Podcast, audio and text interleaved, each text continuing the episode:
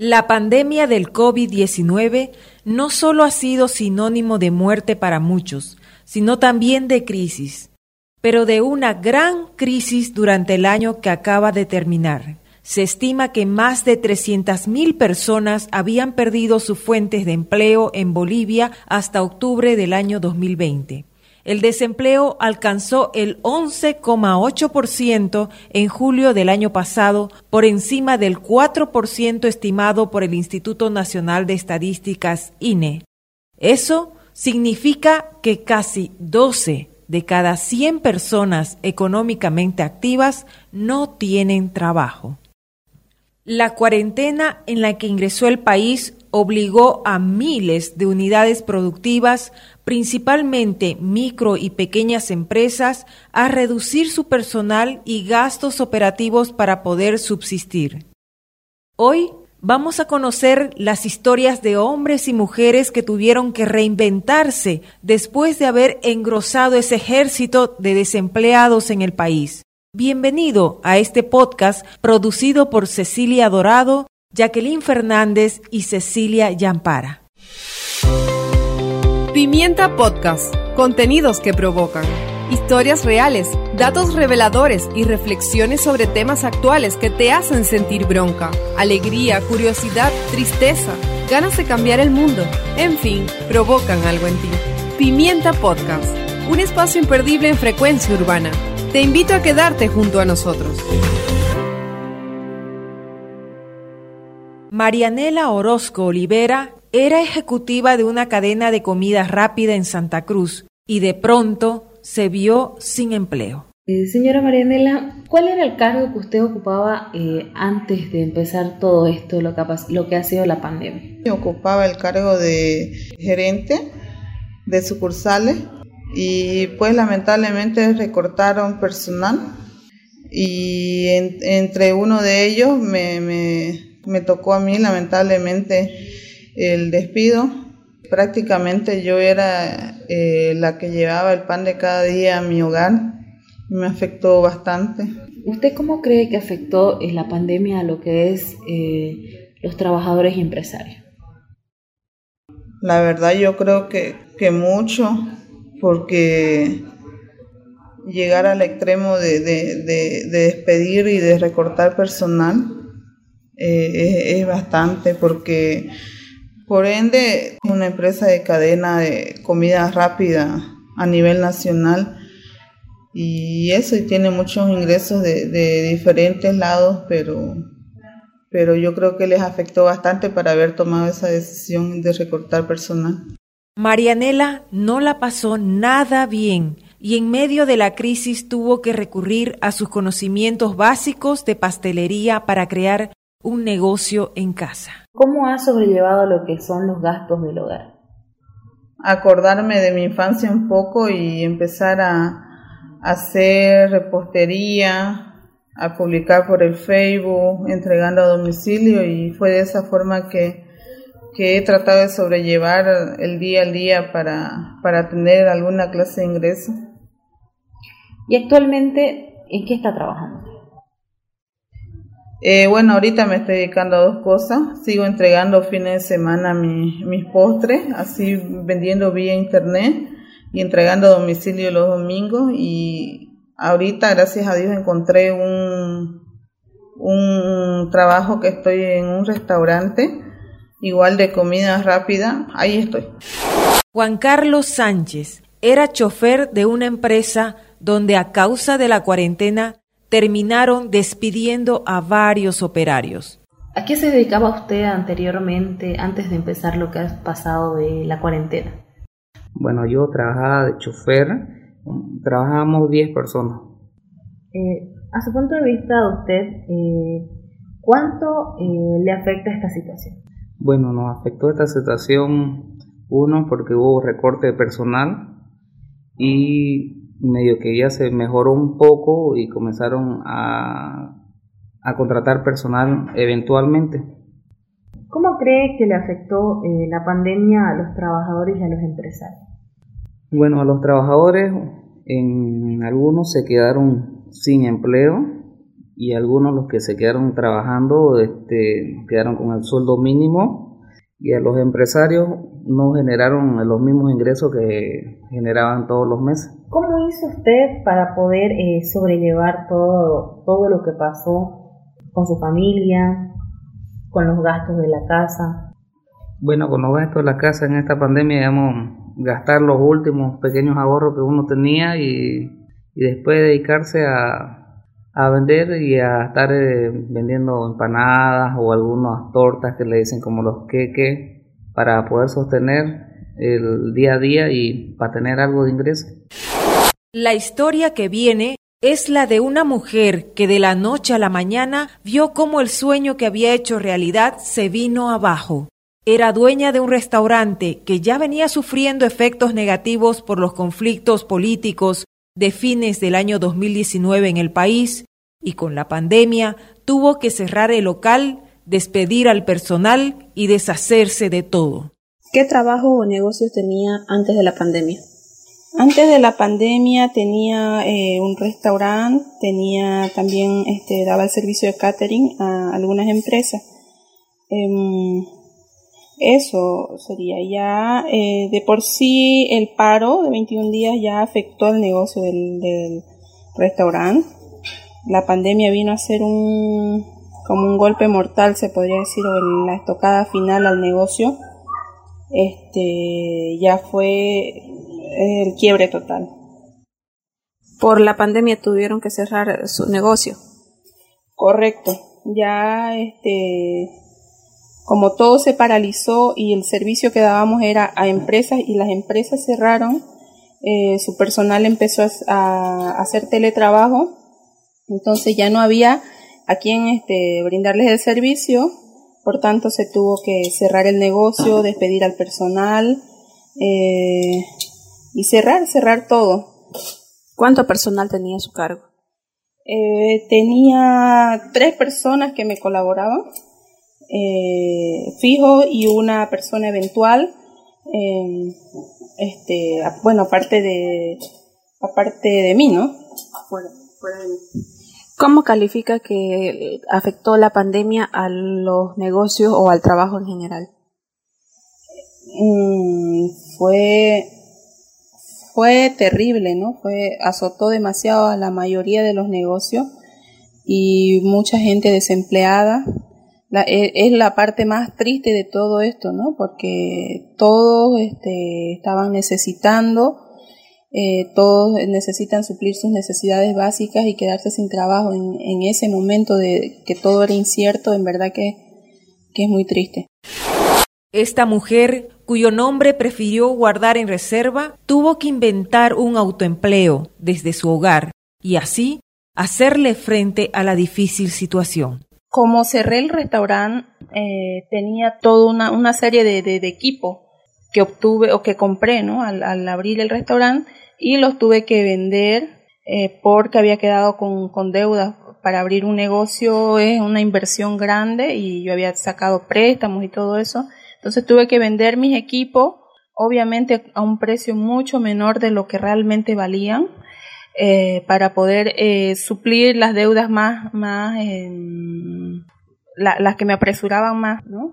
Y también poder costear lo, lo que es la vivienda, los alquileres y todo eso. Tuve que vender los equipos y eh, tratar de vender a pedido. Ya era una producción mínima, mínima y eh, quedaba para sobrevivir. Actualmente se está levantando nuevamente el negocio o cómo se está levantando su economía?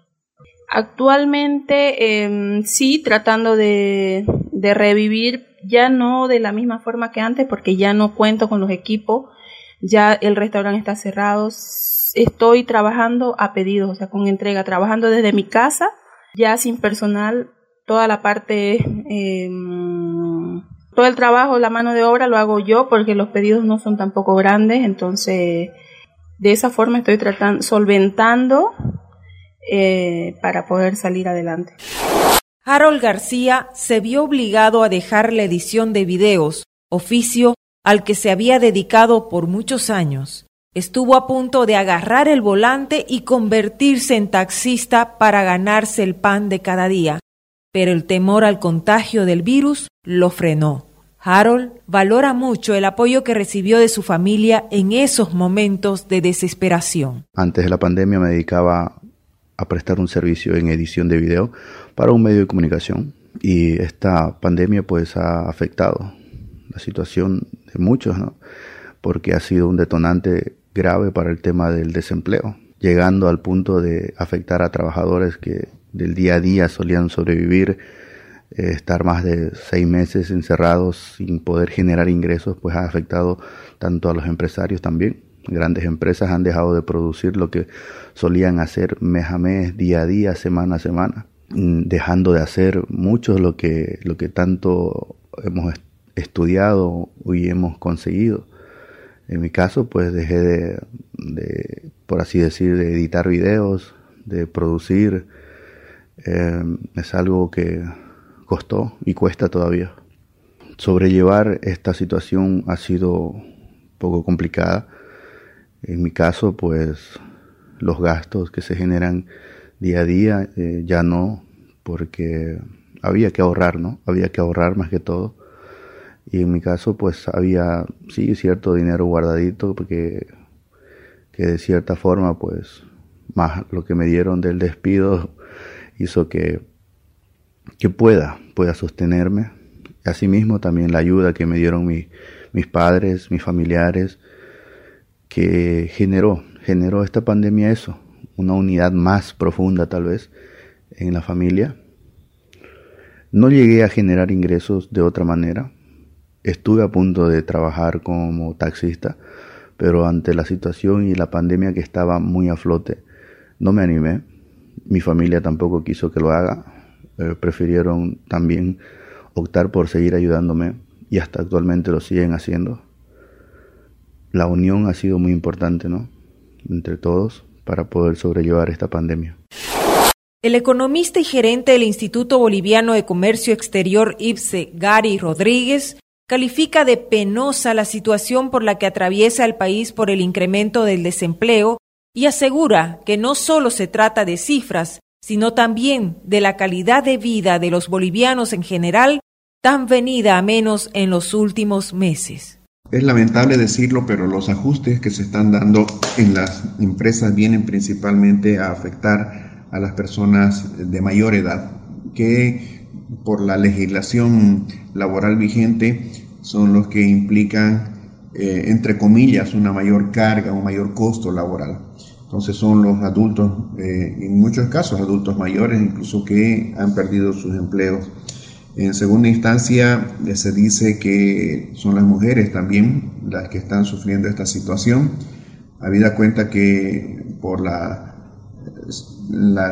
ley em, que protege los beneficios, en términos de beneficio a, las mujeres, em, hace muy onerosa su contratación por lo tanto, la variable de ajuste también va por este lado, es lamentable decirlo, pero esta situación se ha comprobado en muchos países que mientras las legislaciones laborales se hacen más rígidas o se preocupan, entre comillas, de darle mayores beneficios a las mujeres al final del día, eh, terminan siendo perjudicadas por el tema de subsidios, el tema de las vacaciones, el tema de la, eh, cuando tienen sus hijos, eh, todas esas previsiones eh, las consideraciones especiales que le otorga la ley termina haciendo de que sean más vulnerables eh, al momento de los despidos. Eh, en tercer lugar están también los, hombres, las personas maduras y finalmente los jóvenes. se dice que los jóvenes van a ser los más afectados de aquí en adelante en términos de poder ingresar a nuevos trabajos, a empresas o instituciones por su falta de experiencia. No siempre em, lo barato es lo que más conviene a una, a una empresa o una institución. En una situación como la actual, donde mucha gente con experiencia, muchos profesionales, han perdido su empleo y se están subempleando, la posibilidad de recontratación con menores eh, salarios aumenta y por lo tanto la competencia con los jóvenes que no tienen experiencia. Los altos índices de desempleo han obligado a miles de bolivianos a crear su propio autoempleo. surgieron con fuerza emprendimientos gastronómicos desde casa, deliveries, cursos online, servicios de taxi y otros, pero teniendo como común denominador la informalidad. Según el economista Gary Rodríguez, de enero a septiembre del año 2020, más de 4.000 empresas en el país no renovaron sus licencias de funcionamiento en Fundempresa, lo que significa que dejaron de funcionar o que siguen existiendo, pero se pasaron al sector de la informalidad, donde no se paga tributos ni se da cobertura social a los trabajadores. Hay que recordar que este es un país con un mercado de precios. La gente muchas veces decide sacrificar la calidad por el, precio de un producto y lamentablemente hay que decirlo, el contrabando está campeando en Bolivia de tal suerte que una parte importante de estos recursos, que no son menores, eh, podrían destinarse ya sea a la compra de bienes contrabandeados o incluso bienes importados que están llegando a unos precios tremendamente bajos como consecuencia del dólar que en Bolivia está muy barato. Visto de otra forma este tema, en 32 días, entre el 1 de noviembre y el 1 de enero, el sector empresarial tiene que pagar sueldo de noviembre, aguinaldo y el sueldo de diciembre. Esa es una tremenda carga para los generadores de empleo, pero también va a significar una inyección a la economía en términos de un aumento de la demanda. Vamos a esperar realmente un shock de compras en, este mes de diciembre. Y a mano alzada podríamos estar pensando eh, en cerca de 2 mil millones de dólares que puedan entrar a la economía por el pago de aguinaldos en el sector público privado, por el pago de sueldos de eh, noviembre y además por el inicio ya del pago del bono contra el hambre que se está ejecutando desde este último mes. El investigador del Centro de Estudios para el Desarrollo Laboral y Agrario CEDLA, Bruno Rojas, es contundente y asegura que mientras no se creen más empleos formales, la pandemia seguirá devorándose a los más vulnerables. El problema de nuestro país, y así quiero enfatizarlo, en nuestro país, tiene que ver con la calidad de los empleos, no solo con la cantidad que se pueden ofrecer, crear determinado número de empleos durante un periodo. Se trata de mejorar la calidad de los empleos, porque si bien se pueden con programas y proyectos, por ejemplo, contratar trabajadores para determinadas obras, pero eso es de, de manera temporal, de manera eventual, tres meses, seis meses con suerte, en fin. Entonces, el gran desafío, la gran deuda que tiene el Estado y la sociedad boliviana con la población tiene que ver con crear empleos de calidad. ¿Qué quiere decir esto? Empleos estables, que tengan mayor continuidad en el tiempo, empleos cuyos ingresos alcancen para comer, alcance para cubrir las necesidades de un trabajador, de una trabajadora y su familia, tengan seguridad social. ¿Qué sentido tiene crear empleos sin seguro de salud? ¿Qué sentido tiene crear empleos sin derechos laborales? ¿Qué sentido tiene crear empleos si no son estables? Si van a durar solamente un corto tiempo. Esto es lo que no se está comprendiendo y no se está entendiendo. Reitero, nueve de cada 10 personas ocupadas en el mundo urbano tienen empleos de mala calidad y 7 de estos 9 tienen los peores empleos. En ese panorama, la pandemia realmente nos deja en el suelo.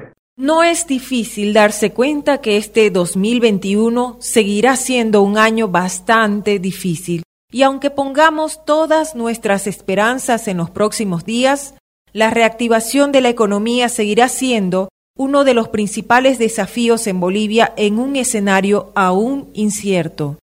Esperamos que este podcast te haya permitido conocer más y reflexionar sobre la situación que se está viviendo en nuestro país. Hasta pronto. Así termina este episodio de Pimienta Podcast, contenidos que provocan. Historias reales, datos reveladores y reflexiones sobre temas actuales que te hacen sentir bronca, alegría, curiosidad, tristeza, ganas de cambiar el mundo, en fin, provocan algo en ti. Pimienta Podcast, un espacio imperdible en frecuencia urbana. Espéranos en nuestra próxima entrega.